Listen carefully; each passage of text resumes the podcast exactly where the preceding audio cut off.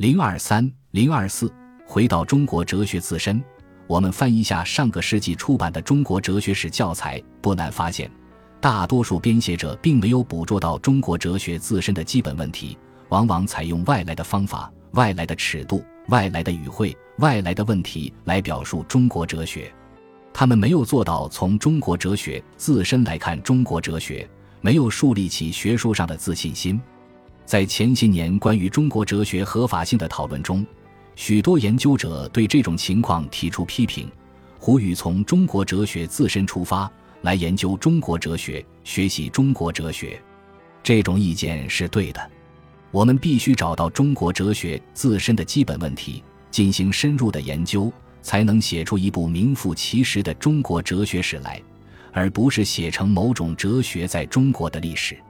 中国哲学史作为一门独立学科，始建于五四时期，至今不到一百年的时间；西方哲学史作为一门独立的学科，已经有几百年的时间了。相比之下，我们研究中国哲学史的时间太短了。中国哲学史作为一门学科，还不够十分成熟，存在一些不尽如人意的地方，亦是在所难免。在学科建设的起步阶段。研究者不大看重中国哲学的特色，比较注重哲学的共性。胡适认为，哲学的对象就是研究宇宙、人生的根本道理。在冯友兰看来，无论西方哲学还是中国哲学，大体上都可以归结为损道、义道、中道三种类型。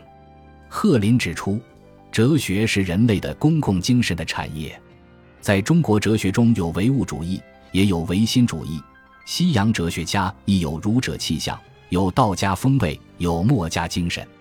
研究者从哲学的共性出发，常常借用西方哲学的研究模式来看中国哲学。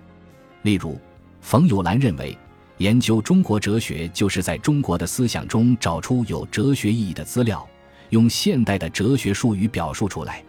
在学科初建阶段。注重中西哲学的共性是不可避免的，也是必要的。运用这种方法，可以帮助研究者弄清中国哲学的基本内容，大致理出中国哲学的头绪来。问题在于，不能总是停留在这个阶段，而应当把研究视角逐步从对哲学共性的关注，移向对中国哲学特色的关注。令人遗憾的是，这种转移迟迟没有实现。中国哲学史的研究者。似乎还没有结合中国哲学的内容找到研究方法，常常用西方哲学的眼光从外面看中国哲学，而不是从中国哲学自身看中国哲学。他们习惯于按照西方哲学的概念、范畴、问题和思路来整理、论述、表述中国哲学，以为把中国历史上的学术思想中跟西方哲学类似的东西整理出来，就可以写成中国哲学史。采用这种方法叙述出来的中国哲学史，难免不出现所谓解释学的偏差。编写者不能不受到他的学术背景、他的成见的限制。二十世纪五十年代以前编写的中国哲学史，常常出现这种情况：编写者信奉什么哲学，他编写的中国哲学史就是什么味儿。例如，实用主义者胡适所写的《中国哲学史大纲》。就是在他的博士论文《先秦明学史》的基础上写的，其中贯穿了实用主义的观点。胡适是中国第一个用现代方法讲授、编写中国哲学史的学者，对于这一学科有开创之功。可是他明显的受到实用主义的限制，离开了中国哲学史自身。蔡元培、金岳霖等先生读了胡适的《中国哲学史大纲》。竟觉得好像是一部美国人写的中国哲学史。长期以来，中国哲学史研究仿佛处在残疾人状态，必须拄着拐杖才能行走。其中一根拐杖是西方哲学史的研究模式，另一根拐杖就是苏联哲学史的研究模式。后者对我们的影响恐怕比前者更大。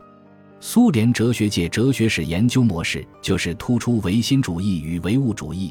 形而上学与辩证法之间的两军对战，把哲学史研究的内容机械地分割为本体论、认识论、方法论、历史观四大块。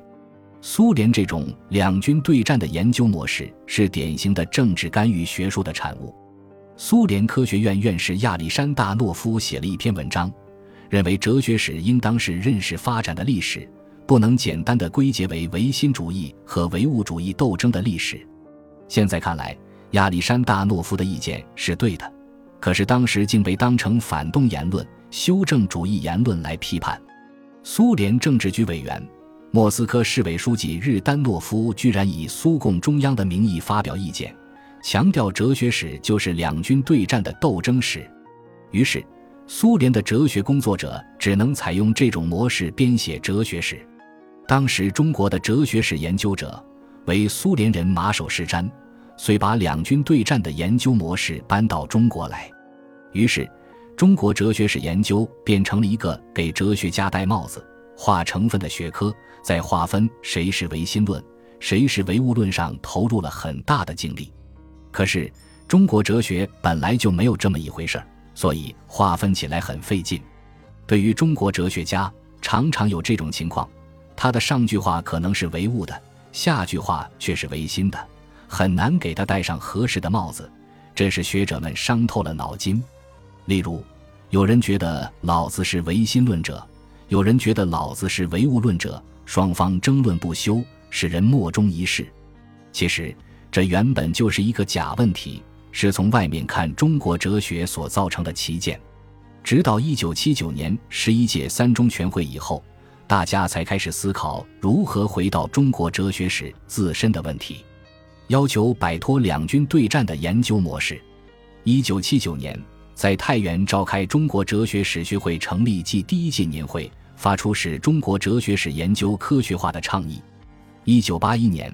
在杭州召开第二届中国哲学史学会年会，继续探讨改变中国哲学史研究现状的办法。从一九四九年以来，两军对战的研究模式像魔咒一样套在我们中国哲学史研究者的头上，使我们不敢思、不敢想、不敢去摸索、探讨中国哲学自身的基本问题，使我们久久找不到这把进门的钥匙。在新时期思想解放潮流的推动下。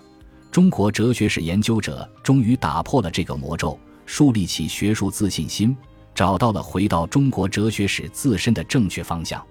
冯友兰在《中国哲学史新编》中颇有感触地说：“路是要自己走的，道理是要自己认识的，学术上的结论是要靠自己的研究的来的。一个学术工作者所写的，应该就是他所想的，不是从什么地方抄来的，不是一棒什么样本末画来的。”这句话道出广大中国哲学史研究者的心声。